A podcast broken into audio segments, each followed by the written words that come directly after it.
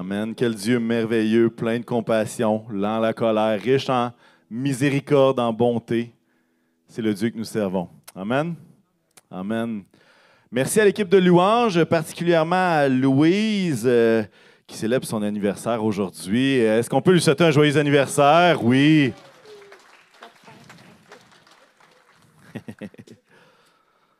Ce matin, c'est mon plaisir d'introduire notre euh, série de prédications qui va nous suivre euh, dans la, période estivale et qui euh, ben, s'intitule, qu'on a donné comme nom, Une question pour toi. Saviez-vous que dans les évangiles, lorsqu'on fait le répertoire de toutes les questions que Jésus pose, il y en a plus de 316. 316 questions que Jésus pose. Là, vous vous dites, OK, oui, mais s'il y a une question dans l'évangile de Matthieu, puis c'est un peu le même récit dans l'évangile de Marc, OK, ça compte pour deux. Mais quand même, 316, et là, je me suis amusé à faire quelques statistiques. J'ai regardé le nombre de chapitres qu'il y avait dans tous les évangiles. Et finalement, on arrive à une moyenne de 3,55 questions que Jésus pose à chaque chapitre de la Bible.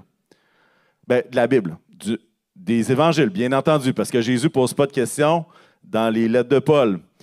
Mais intéressant de voir que si on lit l'évangile, que ce soit de Matthieu, de Marc, de Luc ou de Jean, théoriquement, on est supposé voir à peu près trois à quatre questions à chaque chapitre. Des questions que Jésus pose.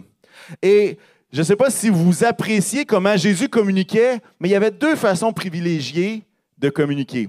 Un, il racontait des histoires de la vie courante qui devenaient des paraboles. Et deux, il posait une tonne de questions. C'était les deux façons que Jésus était capable d'inspirer, de mettre au défi, de faire réfléchir les gens qui l'écoutaient, que ce soit sur la montagne, que ce soit lorsqu'il parlait dans la barque, que ce soit lorsqu'il était seul avec ses disciples. Et, ce matin, mon but, c'est vraiment de poser la fondation sur ce qui va prendre place au courant de l'été, dans les prochaines semaines. Et tant qu'à être dans le thème des questions, je vais vous en poser quelques-unes. Est-ce que c'est OK de se poser des questions? Est-ce que c'est OK de, se poser des questions, peut-être même dire des, vraies questions? Des questions qui vont plus loin que euh, quelle température fait-il aujourd'hui? Je regarde le ciel. Ah, c'est ensoleillé, pas de pluie, rien. Bon, on n'est pas dans la bonne journée, hein? Mais plus loin que ça. Une autre question, est-ce que nos doutes parce que parfois, ça nous arrive de douter de ce qui se passe autour de nous, de douter de qu'est-ce que Dieu est en train de faire. Est-ce que nos doutes sont un manque de foi ou une opportunité d'approfondir notre foi? C'est une bonne question aussi. Quel était l'objectif de Jésus lorsqu'il posait des questions aux gens qui l'entouraient? Pourquoi posait-il des questions?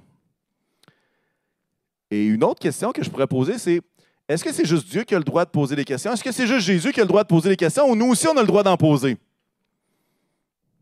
tant de questions qu'on peut se poser au sujet des questions. Mais la plus brûlante d'entre tous, et qui brûle les lèvres de chacun, c'est le Canadien de Montréal gagnera-t-il la Coupe Stanley? Eh! Alors ici en présentiel, ceux qui espèrent que oui, j'invite à taper des mains fortes à ce moment-ci qui vous voulez qu'il gagne la Coupe. Et ceux qui veulent pas, je ne veux pas vous entendre. OK, on passe.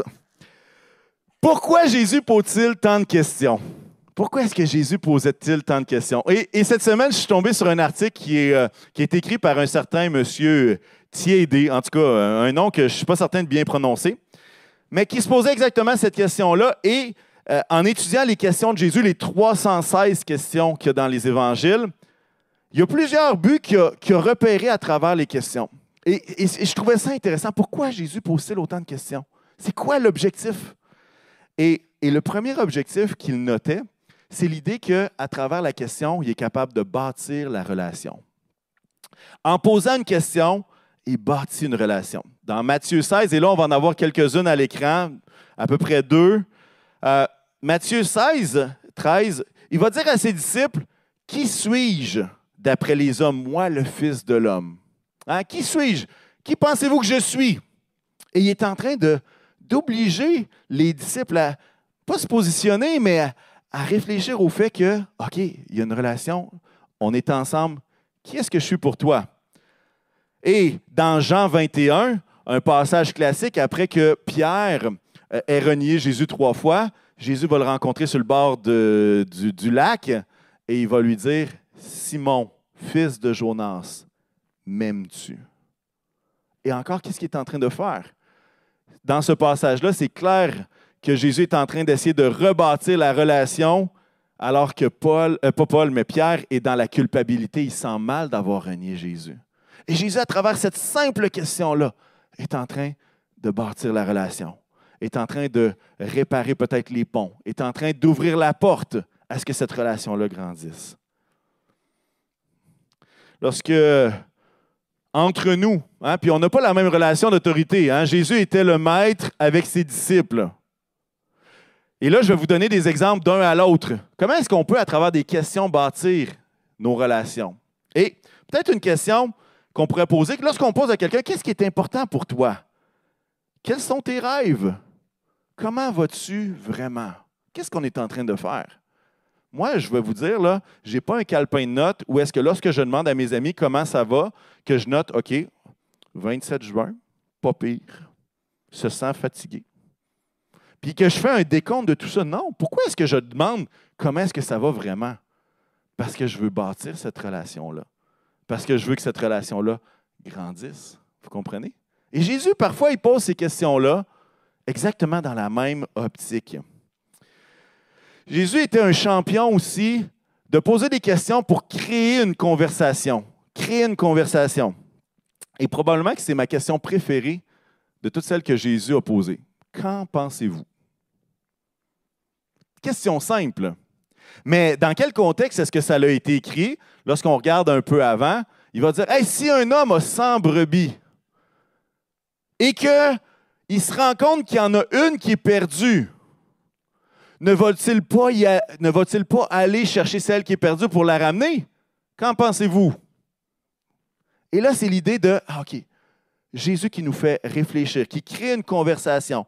Et la même chose dans nos relations les uns les autres quand on, pose cette question-là, qu'en penses-tu, toi?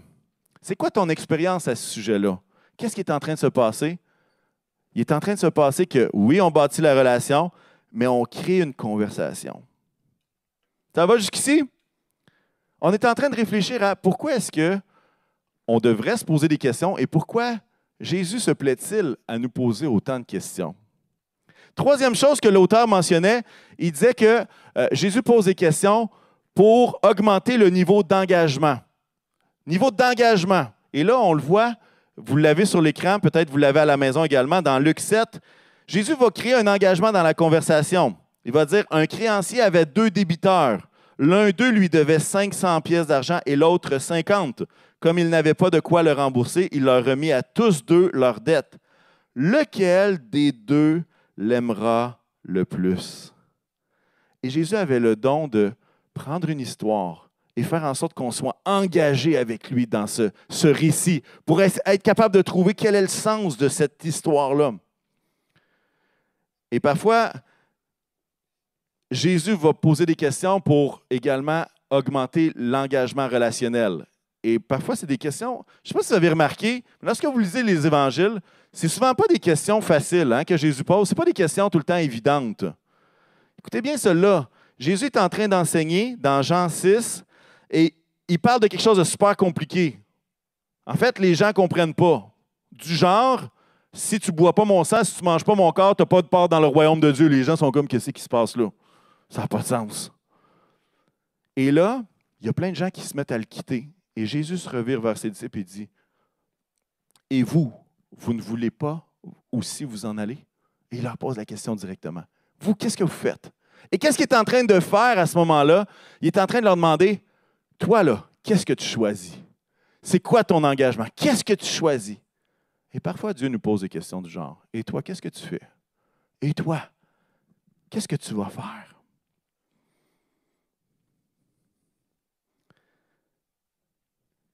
Dans la vie de tous les jours, comment on poserait ça, cette question-là, ou cet engagement-là? Comment on peut faire grandir notre engagement les uns avec les autres? C'est dire, hey, s'il arrivait telle situation dans ma vie, est-ce que tu serais là pour m'aider? Ça, c'est l'engagement relationnel. L'engagement dans la conversation, ça pourrait être quelque chose, hey, j'ai quelque chose à te partager qui, est difficile. Est-ce que tu as du temps pour moi? Et là, quand quelqu'un nous dit ça, qu'est-ce que c'est en train de créer? C'est en train de créer, OK, il y a quelque chose d'important qui se passe et je compte sur toi. Et c'est exactement ça que Jésus faisait à quelques occasions. Il montrait aux gens qui étaient importants à travers les questions qu'il posait et il provoquait cet engagement-là les uns, lui avec la personne à qui il s'adressait. Sinon, peut-être qu'un des, des plus grands objectifs qu'on voit le plus souvent, c'est que Jésus suscite la réflexion et suscite le changement. À travers ces questions, il y a des fois que, je ne sais pas si vous êtes comme moi, vous lisez l'Évangile puis vous dites Hey, j'aurais pas aimé les shorts du gars qui reçoit cette question-là. Par exemple, pourquoi êtes-vous si craintif, homme de peu de foi? Là, tu es comme, oh non, ça ne me tenterait pas d'entendre cette question-là de Jésus à moi. Il y en a que ça leur tenterait? OK, personne. À la maison, euh, vous êtes les seuls. Mais lorsqu'il va poser cette question-là, et c'est là l'idée de, de, réfléchir un peu plus loin, si Jésus me dit Pourquoi es-tu si craintif, homme de peu de foi? Tu es obligé de réfléchir à dire Pourquoi est-ce que j'ai autant peur que ça? Pourquoi est-ce que c'est si difficile? Pourquoi est-ce que j'ai de la misère à mettre de l'avant la foi, mais que ma réaction naturelle, c'est juste la peur? Et ça nous pousse à réfléchir, ça nous pousse à changer. En Matthieu 16, que servira-t-il à un homme de gagner le monde entier s'il perd son âme? Ou que pourra donner un homme en échange de son âme? Encore une fois, la question est dans la réponse, mais elle suscite, elle suscite la réflexion, elle suscite le changement. Au niveau relationnel, ça pourrait être pourquoi est-ce que tu as fait ça? Ou pourquoi est-ce que tu penses que j'ai fait telle chose? C'est quoi tes motivations? C'est quoi mes motivations selon toi? Et là, encore une fois, ça suscite la réflexion, ça suscite de se mettre dans les bottines de quelqu'un d'autre. Pourquoi Jésus pose-t-il autant de questions? Il permet aussi aux gens, et là par la bande à chacun d'entre nous, de s'approprier leurs propres conclusions. Moi, ce que je trouve intéressant que lorsque Jésus enseigne, c'est que oui, il va faire des déclarations, mais il va souvent laisser à la personne le soin de faire sa conclusion. Il va le laisser réfléchir. Il ne dira pas, toi, ta vie, il faut que tu fasses ça, ça, ça, ça, puis ça. C'est comme ça. Point. On ne voit pas Jésus faire ça. Mais on voit, ah, toi, suis-moi. Qu'est-ce qui te servirait de gagner le monde entier si tu perdais ton âme? Et c'est la personne qui est obligée de réfléchir et de dire, OK, qu'est-ce qui est le plus important? Ah oui, le plus important, c'est d'être proche de Dieu. Le plus important, c'est le royaume de Dieu. Comment est-ce que je peux aligner ma vie avec ça? Et dans Matthieu 6, on en lit deux, euh, les prochains, sur permettre aux gens de s'approprier leurs conclusions. Qui de vous, par ses inquiétudes, peut ajouter un instant à la durée de sa vie? Des bonnes questions, hein? Puis là, tu dis, ben, la réponse est encore dans la question. Qui de vous, par ses inquiétudes, peut ajouter un instant à la durée de sa vie? Fait que là, tu fais comme, OK, ben, moi, je ne suis pas là-dedans. Je ne suis pas capable d'ajouter un instant de ma vie à travers mes inquiétudes. Mais ça fait quoi? Ça fait dire, OK, comment est-ce que je peux faire pour ne pas m'inquiéter? Et ça permet à chacun d'entre nous d'être capable de laissez le Saint-Esprit nous parler spécifiquement. Laissez le Saint-Esprit nous parler. Lorsqu'il fut arrivé à la maison, Matthieu 9, 28, les aveugles s'approchèrent de lui et Jésus leur dit, Croyez-vous que je puisse faire cela? Il leur demande, Est-ce que tu crois que je suis capable de te guérir? Et pourtant, Jésus savait qu'il allait le faire. Mais il ouvre la porte.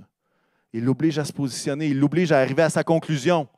OK, oui, je crois, ou non, j'y crois pas. Hein, il y a un passage dans l'Évangile qui va dire Seigneur, je crois, mais viens au secours de mon incrédulité. Hein, c'est comme je crois, mais je crois pas. Mais Seigneur, aide-moi à croire plus parce que je crois pas tant que ça. Mais ça, ça vient où? Ça vient encore de Jésus qui laisse la porte ouverte. Et à quelque part, Jésus pose des questions et souvent il pose des questions difficiles. Il pose des questions. Il n'a pas peur des questions difficiles. Il n'a pas peur des questions existentielles. Il n'a pas peur. Pourquoi? Parce qu'il sait qu'alors qu'on se pose des questions, alors qu'il en a posé lui-même, il est en train de construire la relation.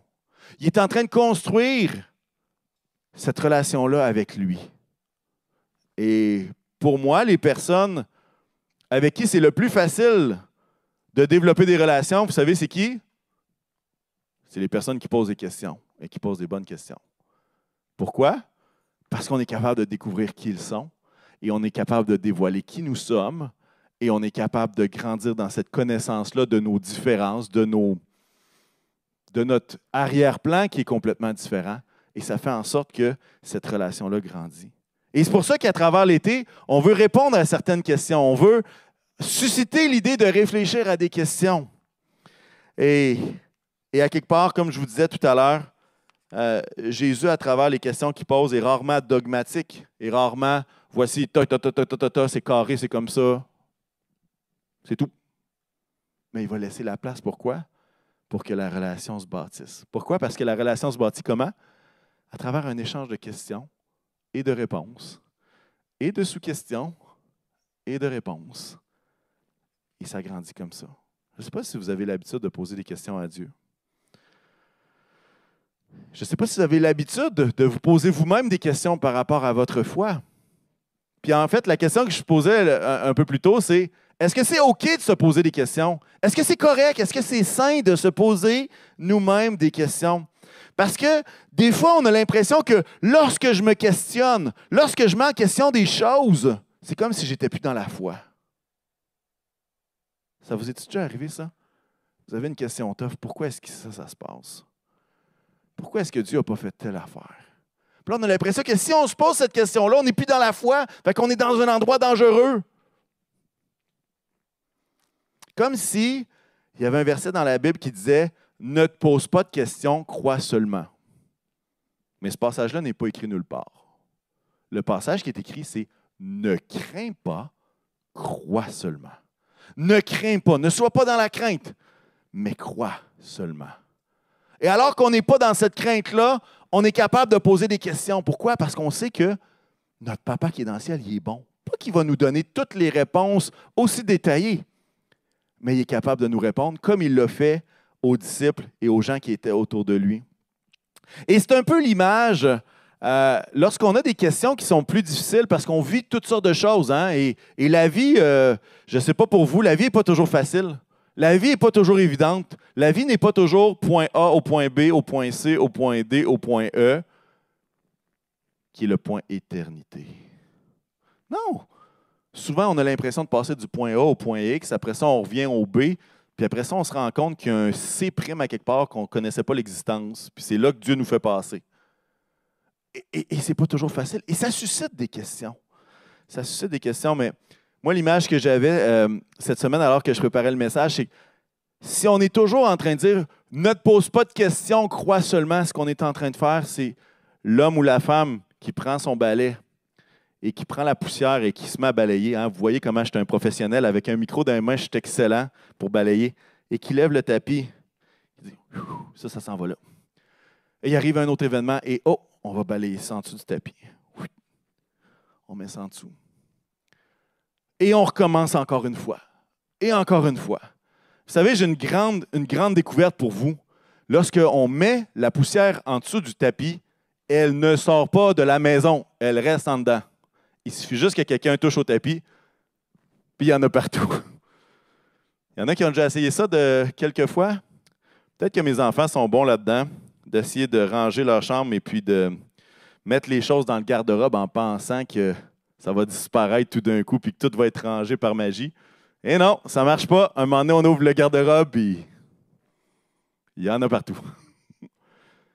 Et l'idée, c'est de dire, est-ce que c'est OK de se poser des questions? Moi, j'aimerais vous dire oui. Et je vais vous donner un exemple. Je vais vous donner un exemple bien concret de plusieurs, il y a de ça plusieurs années. Euh, je me questionnais à savoir pourquoi est-ce que je n'avais pas le baptême dans le Saint-Esprit? Pourquoi est-ce que ça arrivait à d'autres et pas à moi? Et qu'est-ce qui s'est passé? C'est que je me suis mis à poser pas mal de questions. Je me suis posé des questions à savoir, OK, est-ce que ça a de l'allure, ça, ou est-ce que ça n'a pas d'allure? Est-ce que c'est juste des émotions? Est-ce que c'est juste pas des émotions? Et puis je me rappelle que je, le posais, je posais des questions, oui, à Dieu, mais je posais des questions aussi aux gens autour de moi. Comment ça s'est passé? Qu'est-ce qui est arrivé?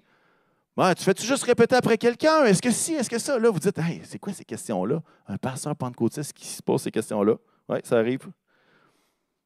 Mais je posais des questions à Dieu, puis je posais des questions aux gens autour de moi. Puis est-ce qu'il y a quelqu'un qui a été capable de me dire toutes les réponses? Non.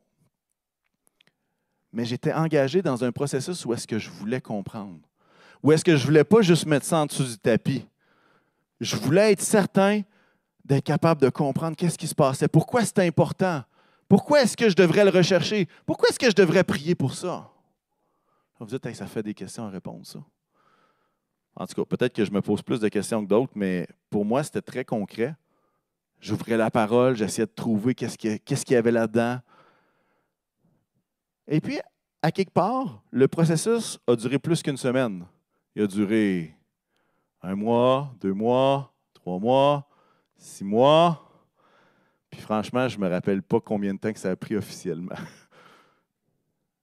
Mais j'étais en cheminement et j'étais capable de poser des questions. Et vous savez quoi? Un jour, c'est arrivé. Puis Dieu a orchestré les choses d'une façon merveilleuse. Ou est-ce que ça n'a pas été quand il y a quelqu'un qui venait des États-Unis, qui est venu me poser la main sur moi, puis là, parce qu'il y avait l'onction des États-Unis, c'est arrivé? Pas en tout. J'étais au carrefour en train de louer le Seigneur dans un temps de louange, puis c'est arrivé là. Qu'est-ce que tu veux? Bon, c'est comme ça. Je me suis mis à parler en d'autres langues, puis j'ai senti que c'était pas juste parler en langue. Il y avait des choses qui se passaient qui ne se passaient pas avant. Et il y a eu, vraiment une différence. Mais à quelque part, si j'avais mis cette question-là en dessous du tapis, il y a bien des choses que je n'aurais pas découvertes et que j'aurais, j'aurais juste pas su. Est-ce que ça a fortifié ma relation avec le Seigneur? Oui. Peut-être vous dites, oui, mais c'est dangereux faire ça. Parce que si tu ne trouves pas la réponse, tu vas perdre la foi. Moi, j'aimerais vous dire qu'il y a beaucoup plus d'opportunités à approfondir sa foi que de la perdre. Toutefois, c'est important de se poser des questions d'une façon saine et non d'une façon malsaine, et on va le voir dans quelques instants. Euh, j'aimerais qu'on puisse réfléchir au rôle du Saint-Esprit alors qu'on se pose des questions. Deux passages qui me viennent en tête. Dans Jean 14, 25 et 26, dans la version second 21, ça va dire Je vous dis, dis cela pendant que je suis encore avec vous. Ça, c'est Jésus qui parle. Mais le défenseur, l'Esprit Saint que le Père enverra en mon nom, vous enseignera toutes choses et vous rappellera tout ce que je vous ai dit. C'est sa job. C'est sa job de nous enseigner toutes choses. C'est ce qui est. Il a été créé pour faire ça. Il a été créé pour nous rappeler les choses que Jésus a dites. Il a été créé, pourquoi? Afin qu'on puisse recevoir de sa part l'enseignement. Moi, je ne veux pas limiter l'œuvre du Saint-Esprit, je veux poser des questions. Jean 16, 13, même chose, dans la même continuité. Il va dire quand le défenseur sera venu, l'esprit de la vérité. Il parle du Saint-Esprit. Il vous conduira dans toute la vérité, car il ne parlera pas de lui-même, mais il dira tout ce qu'il aura entendu et vous annoncera les choses à venir. Amen. On a l'Esprit avec nous. On a l'Esprit qui nous parle. On a l'Esprit qui nous conduit vers les bonnes personnes pour poser les bonnes questions. Et ça, c'est une grâce, c'est ce qu'on appelle l'Église. C'est ce qu'on appelle un petit groupe.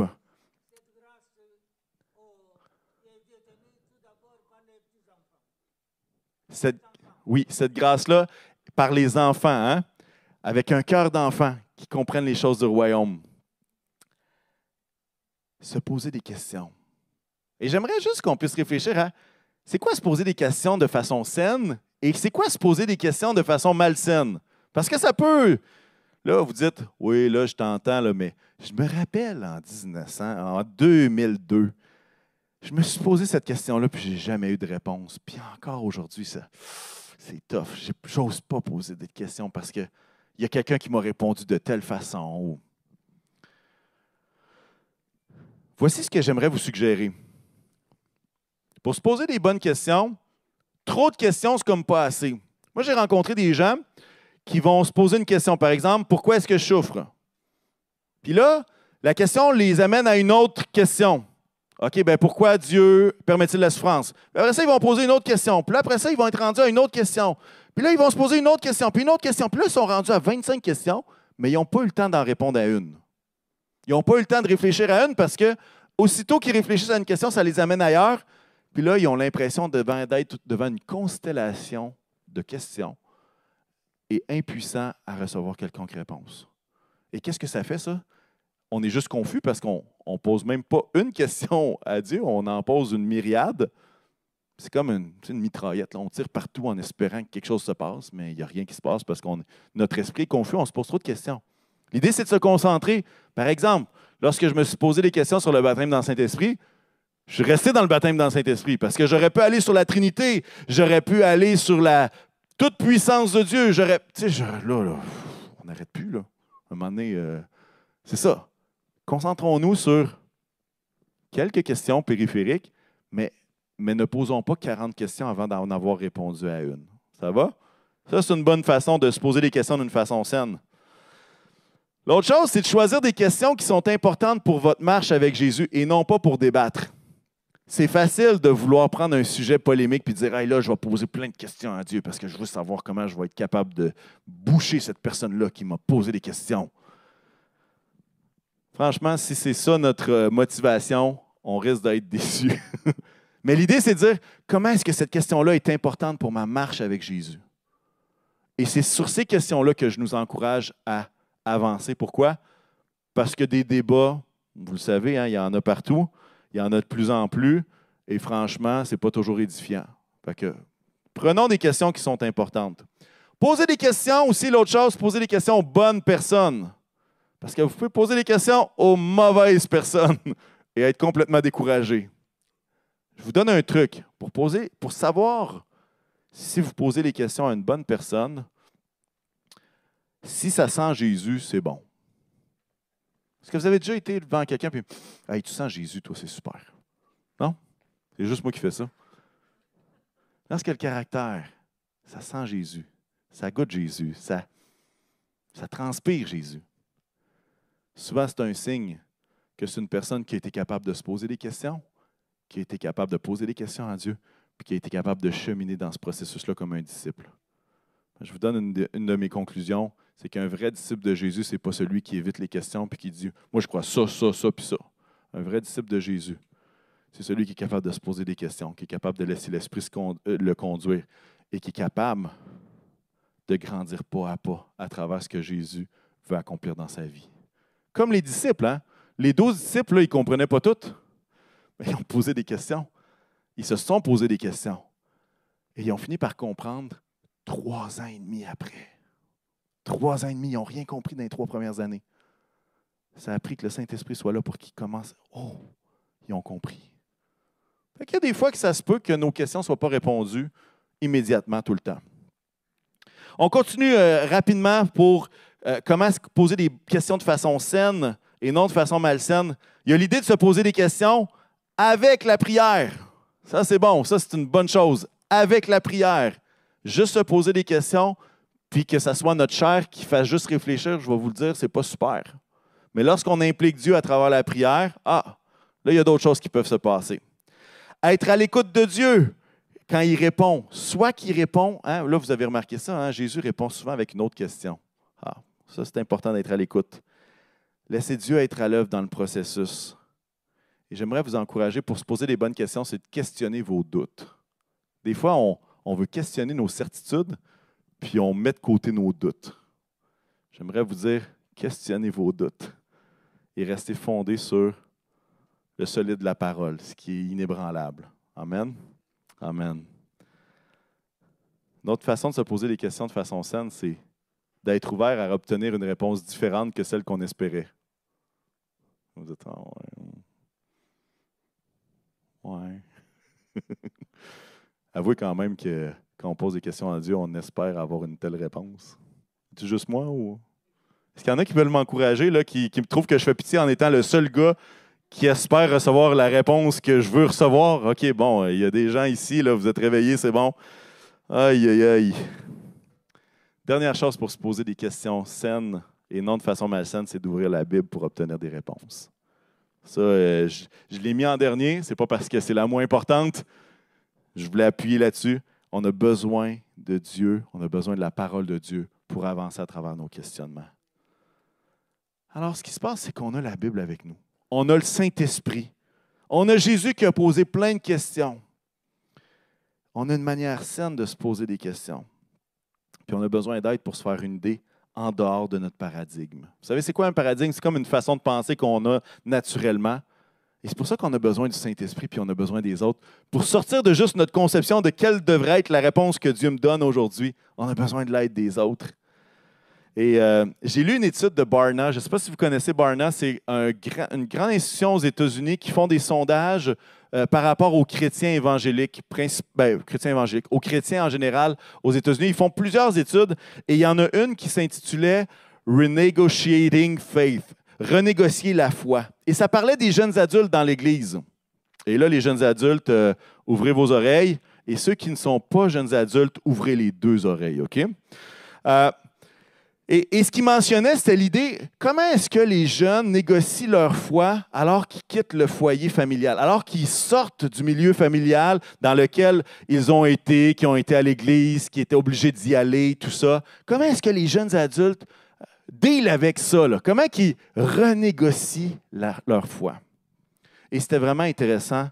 Et quelques points intéressants il mentionnait que c'était important de laisser les jeunes poser des questions sans recevoir des réponses dogmatiques noires ou blanches. c'est facile, hein? Un jeune te pose la question hey, je vais te sortir les six passages bibliques. Bing, bang, bong, let's go. Il faut que tu crois ça, ça, ça. Amen, alléluia. As-tu compris? On recommence demain. Non. Pire chose à faire. Pire chose à faire. Pourquoi? Parce qu'eux aussi ont besoin de laisser le Saint-Esprit les convaincre et non pas juste avoir la réponse officielle de l'Église ou euh, de, de l'autorité parentale. Et ce qu'il disait, c'est que le processus d'identité et de différenciation, le processus d'identité et de différenciation du jeune adulte, ce qu'il remarque dans les études, c'est qu'il a été repoussé de quelques années. Ça veut dire qu'avec les études universitaires, le moment où est-ce qu'une autre génération avait ce processus d'identité de différenciation-là était peut-être autour de 18-19 ans. Maintenant, il a été repoussé de 3-4 ans. Pourquoi? À cause que les, jeunes restent plus longtemps à la maison, euh, l'université, tout ça. Ça a été décalé, puis ça, c'est les résultats de l'étude. Je n'ai pas, euh, pas à m'ostiner là-dessus, puis je n'ai pas à le défendre ou pas. Mais c'est juste que ce processus-là fait en sorte que le, le, jeune adulte a besoin de laisser mijoter ces questions-là et non pas d'obtenir une réponse automatique. Il a besoin de laisser mijoter. Pour se faire une idée, oui, il va vous poser des questions. Puis oui, on peut répondre certaines convictions, mais toujours avec ouverture. Maintenant, pour un jeune adulte, et là, c'est une statistique intéressante, et c'est là que les deux oreilles, l'antenne, puis tout devrait allumer. Là. Pour un jeune adulte, avoir un mentor dans une église à qui il pourra poser des questions, des vraies questions, augmente de beaucoup la probabilité que ce jeune conserve une foi forte. L'étude parle de trois fois plus de chances de demeurer dans une église communauté de foi quand il quitte le domicile familial. Trois fois plus. Trois fois, c'est beaucoup trois fois. Ce n'est pas juste une fois, c'est trois fois plus. Pourquoi? Parce qu'à travers un mentor, ils sont capables d'exprimer des questions. Puis franchement, là, si Jésus était à côté de nous, on aurait probablement bien des questions, comme les disciples. Mais là, imaginez, là, nos jeunes, nos jeunes adultes, ils ne voient pas Dieu comme moi, je ne le vois pas. Je ne le vois pas de mes yeux, il n'est pas physiquement ici. Et c'est normal de se poser des questions. C'est vraiment normal. Et, euh, et, la chose intéressante que l'étude parlait, c'est que les jeunes adultes maintenant ne vont pas confronter la foi de leurs parents. Ils ne vont pas s'ostiner avec vous. Ils ne vont pas s'ostiner avec vous une seconde. Vous savez pourquoi? ce qu'ils vont faire, ils vont utiliser les changements de vie pour pas choquer les parents, mais ils vont quitter de cette façon-là. Ils vont se trouver un appartement, puis Ah, ben là, je n'ai pas le temps d'aller à l'église, maman. Je n'ai pas le temps d'y aller. Ah, ben regarde, là, je, je suis dans le jus. Puis c'est une façon détournée et qui est en train d'exprimer ta foi n'est pas la mienne. Mais je ne te confronterai pas parce que je sais que ça va te blesser, je sais que ça va faire ci, puis je ne veux, veux rien savoir de ça peut-être que vous vous dites Hey, mon jeune, il est super bon, il est super beau, il, vient à l'église, hey, tout est parfait. Mais j'aimerais nous suggérer que l'ouverture à répondre à des questions tough, c'est essentiel. Et si vous avez l'opportunité pour, et je sais que Simplice entend ça, puis il y a plein de choses qui viennent en tête, mais, mais si on a l'opportunité d'être capable d'ouvrir nos esprits à des questions que, là je parle de jeunes adultes, mais je pourrais parler de toutes les générations, Parce que toutes les générations ont des questions concernant Dieu, du plus jeune au plus vieux. Les pourquoi, il y en a infiniment. Et même les plus vieux ont besoin de mentors également, ont besoin de gens avec qui ils vont être capables d'ouvrir leur cœur, qui vont être capables de poser des questions, qui vont être capables d'entendre une perspective fraîche sur une question qu'ils peuvent se poser. L'ouverture est essentielle dans nos discussions. Et vous savez pourquoi c'est essentiel l'ouverture? Parce que ce n'est pas notre job de convaincre. C'est la job du Saint-Esprit. C'est la job du Saint-Esprit d'enseigner. C'est la job du Saint-Esprit de convaincre. C'est la job du Saint-Esprit de nous attirer à Dieu. C'est sa job à lui. Et nous, on veut on veut être des outils, on veut être des instruments, mais ce n'est pas notre fardeau. Notre fardeau, c'est de laisser les ponts ouverts pour qu'ils puissent continuer à se poser des questions. Parce que le jour où est-ce qu'un jeune arrête de se poser des questions, ça ne va pas bien. Ça ne va pas bien. J'espère que je ne vous choque pas en disant ça. Récemment, euh, je suis en lien avec justement un jeune adulte et, euh, et l'idée, c'est d'explorer des questions comme ça. et notre question était comment on peut faire confiance à Dieu davantage? Puis, à travers certains échanges qu'on a. On explore ça sous divers, angles. On essaie de réfléchir ensemble. On essaie de penser comment que ça pourrait se faire, ça. Comment qu'on peut faire ça? Comment est-ce que je peux avoir plus confiance en Dieu? Et voici la chose à ne pas faire, s'il vous plaît. OK? Je vous donne un exemple. Et je ne l'ai pas fait, OK? Si tu veux faire confiance plus à Dieu, pose-toi pas de questions, fais-lui confiance, c'est simple, c'est comme ça que ça marche. Il y a des fois que c'est comme ça qu'on a l'impression. Hein? Ben voyons donc. Moi, ça fait dix ans que je sais ça. Voyons donc. Tout le monde devrait savoir ça dans la vie chrétienne. Hein, des fois, on est tellement focusé sur l'endroit où est-ce qu'on est nous-mêmes qu'on ne se rappelle pas du chemin qu'on a parcouru. Ou plutôt du chemin où est-ce que Dieu nous a traînés par la jambe parce qu'on n'écoutait pas. Mais on ne se rappelle pas de ça, on se rappelle juste du moment présent où est-ce que, ah ben moi j'ai compris ça, voyons donc, faire confiance à Dieu. Voyons donc. Mais si on est vraiment honnête, là, si chacun de vous, je vous disais comment faire confiance plus à Dieu, je pense que chacun d'entre nous, on pourrait dire hmm, je pense que j'ai encore pas mal de barreaux de l'échelle à monter. Là. Je pense que j'ai pas mal de. j'ai encore du lousse pour grandir dans ma confiance en Dieu. Ah, il y a encore du chemin devant moi. Là. Je ne suis, pas, suis pas arrivé du tout. Hmm. Des fois, on a l'impression que se poser des questions, c'est comme un manque de conviction. Puis c'est comme dangereux parce que là, si on se pose des questions, on va manquer de conviction, puis là, on ne sera pas des complètement fermes, complètement solides. Ou...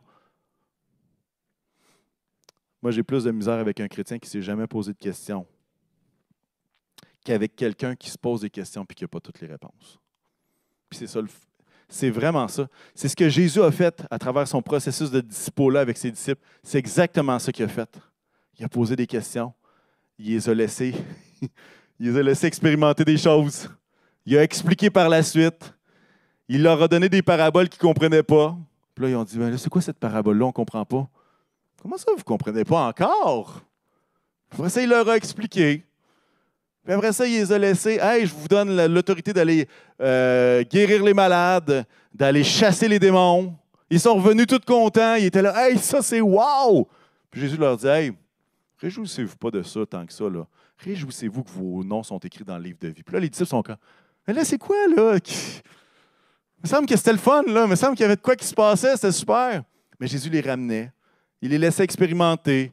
Il les ramenait. Il leur posait des questions. Il les forçait à réfléchir. Et à quelque part, je pense que je pense que c'est une bonne chose. En tout cas, je ne sais pas si vous êtes avec moi là-dessus, mais pour moi, ça fait partie du processus de croissance d'un disciple. Et récemment, je vous conte une histoire, OK? Ben, une histoire. Je ne vous conterai pas toute la situation, mais, mais j'étais chez nous, puis je me posais la question pourquoi est-ce que ça, ça arrive encore? Pourquoi ça arrive? Ça vous est déjà arrivé de poser cette question-là? Pourquoi ça arrive? Puis là, le Seigneur est bon, hein? Il est capable de nous répondre par une question. Et des fois, ça nous dérange un peu, mais en tout cas, c'était probablement la meilleure réponse. Ce que j'ai ressenti dans mon esprit, c'est pas, pas il n'y a pas eu un télégraphe ou un, signe en morse qui m'a donné une réponse officielle ou un courriel que j'ai reçu, non. il y avait quelque chose dans mon esprit qui était comme, OK, pourquoi est-ce que cela te dérange-t-il autant? Pourquoi est-ce que ça, ça arrive? La réponse, pourquoi est-ce que ça te dérange autant? C'était comme, hmm, je te reconnais là. Pourquoi? Parce que nous, quand on souffre, quand on vit des situations difficiles, qu'est-ce qu'on fait? On pointe vers Dieu. Pourquoi est-ce que ça arrive? Pourquoi t'as permis ça? Pourquoi? Et souvent, Jésus va être très bon pour nous relancer la balle. Un peu comme Job. Hein? Là, je n'entrerai pas dans toute l'histoire, mais Job, il est dans une souffrance extrême et il se met à dire pourquoi, tout ça arrive? Et Jésus, ben pas Jésus, Dieu lui répond par toutes sortes de questions. Est-ce que tu étais là quand la terre a été fondée? Est-ce que tu sais comment les animaux fonctionnent? Est-ce que tu sais ci? Est-ce que tu sais ça? Est-ce que tu connais les astres, toi? Puis, puis là, il est comme, oh, OK. Moi, j'ai posé une question, j'ai pointé le doigt. Mais Jésus lui voyait les trois doigts qui étaient vers moi et il m'a relancé. Et souvent, ces réponses en question-là sont riches de sens, sont tellement riches. Alors, si vous voulez une réponse en quatre volumes, avec trois chapitres, six sous-chapitres, peut-être que vous n'avez pas la bonne cible. Mais rappelez-vous que le but de Dieu n'est pas de vous donner une réponse exhaustive. Le but de Dieu est quoi? Bâtir la relation. Bâtir la relation. Continuer le, processus de disciples-là. Alors que les musiciens vont s'approcher, je vous raconte une fois que Jésus a fait ça, dans Marc 8. Marc 8, les disciples posent une question à Jésus. Ses disciples lui répondirent, Comment pourrait-on leur donner assez de pain à manger ici, dans un endroit désert? Il y a 4 000, 5 000 personnes en face d'eux. Comment est-ce qu'on va pouvoir nourrir tout ce monde-là, ça? Et voici comment Jésus répond. Combien, avez-vous de pain? Il répond par une question. Et c'était probablement la meilleure question. Mais avoue que des fois, c'est fâchant un peu. Hein? Tu te dis, ben là, tu supposé me donner un plan de où aller acheter le, pain, comment faire pour l'amener, où trouver les paniers pour le transporter, pour qu'on puisse le donner à tout le monde. Mais non, il n'y avait pas de plan. La seule chose qu'il y avait, c'est quoi? Une question. Une question qui changeait tout. Parce que plutôt que de pointer au problème, comment qu'on va faire pour nourrir tout ce monde-là, Jésus ramène à toi. Il dit, combien t'en as, toi? Combien en avez-vous? Et ça, c'est la beauté. C'est la beauté de Jésus. Et à quelque part, si on est en mesure de vouloir se poser des questions, soyons prêts parfois à recevoir d'autres questions. Et des bonnes questions. Des bonnes questions. Je termine avec euh, un texte dans Jean 10 qui parle du bon berger. Hein, c'était le thème des enfants ce matin euh, à leur Zoom, le bon berger dans Jean 10, verset 3, ça va dire Le gardien lui ouvre la porte. Et ça, c'est l'image du gardien qui est du bon berger, qui est Dieu. Et les brebis, qui est finalement une image de son peuple, une parabole. Le gardien lui ouvre et les brebis écoutent sa voix. Il appelle par leur nom les brebis qui lui appartiennent et il les conduit dehors. Lorsqu'il les a toutes faites sortir, il marche devant elles et les brebis le suivent parce qu'elles connaissent sa voix. Wow! Non seulement on peut connaître la voix de Dieu. Mais non seulement ça, il nous conduit. Il nous connaît par notre nom. Il sait de quoi on a été tissé. Il connaît nos, euh, en anglais on dit nos struggles, nos, euh, nos difficultés, nos zones qui sont plus sensibles. Il les connaît. Comme un bon berger connaît la brebis dont la patte arrière droite est plus fragile. Il le connaît. Il marche devant elle. Il marche devant nous. Ça, c'est une bénédiction. Et c'est à cause de ça qu'on est capable de poser des questions à Dieu. C'est à cause de ça qu'on est capable de s'approcher avec confiance avec nos questions difficiles, avec nos moments où est-ce qu'on ne comprend pas tout. Et dire, Seigneur, je vais être ouvert. Mais Seigneur, je veux te poser cette question-là. Je discutais avec une équipe géniale il y a de ça quelques temps et dans notre meeting, on avait la réflexion suivante. Si on pose des bonnes questions, on peut obtenir des bonnes réponses. Posons des bonnes questions. Posons des bonnes questions. J'ai un défi pour chacun qui est ici dans la salle et ceux qui nous regardent à la maison. Euh, si vous avez des questions euh, concernant votre croissance spirituelle, une question qui pourrait vous permettre de comprendre, qui pourrait vous permettre de grandir, je vous encourager à la poser. Et qui sait, peut-être qu'un prédicateur se sentira inspiré par votre question et pourra y répondre pendant l'été. Je ne suis pas en train de dire qu'on va répondre à toutes les questions, mais à quelque part, s'il y a une question qui est là, je pense que ça serait, ça serait super pertinent qu'on puisse l'avoir et à quelque part, on va, on va essayer de l'aborder dans la mesure du possible, évidemment. Alors, vous pouvez me l'envoyer par courriel, vous pouvez me l'envoyer, euh, vous pouvez l'envoyer sur le Messenger du Carrefour, vous pouvez me l'envoyer dans les commentaires, vous pouvez venir me voir pour ceux qui sont ici après la réunion. Mais je pense qu'on est, on est dû pour se poser des bonnes questions. Alors, Seigneur, aide-nous à poser des bonnes questions. Aide-nous à poser des questions de façon saine dans nos vies, à travers nos questionnements, à travers nos souffrances, à travers ce qu'on peut vivre. Seigneur, aide-nous à questionner nos doutes et non pas à questionner juste nos certitudes. Seigneur, aide-nous à questionner nos doutes.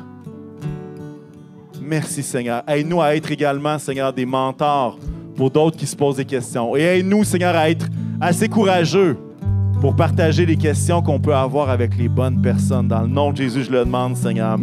Et Jésus, nous voulons être ouverts parce que nous savons que ton esprit parle encore aujourd'hui. Nous savons que ton esprit veut nous conduire, veut nous parler, veut nous répondre, pas toujours de la manière dont nous on aimerait, mais Seigneur, tu nous parles à travers ta sagesse qui est infinie. Et ta sagesse, c'est la sagesse qui a créé le monde, qui a créé l'univers, qui a fait en sorte que les saisons se succèdent l'une après l'autre et que tout ça peut vivre en harmonie.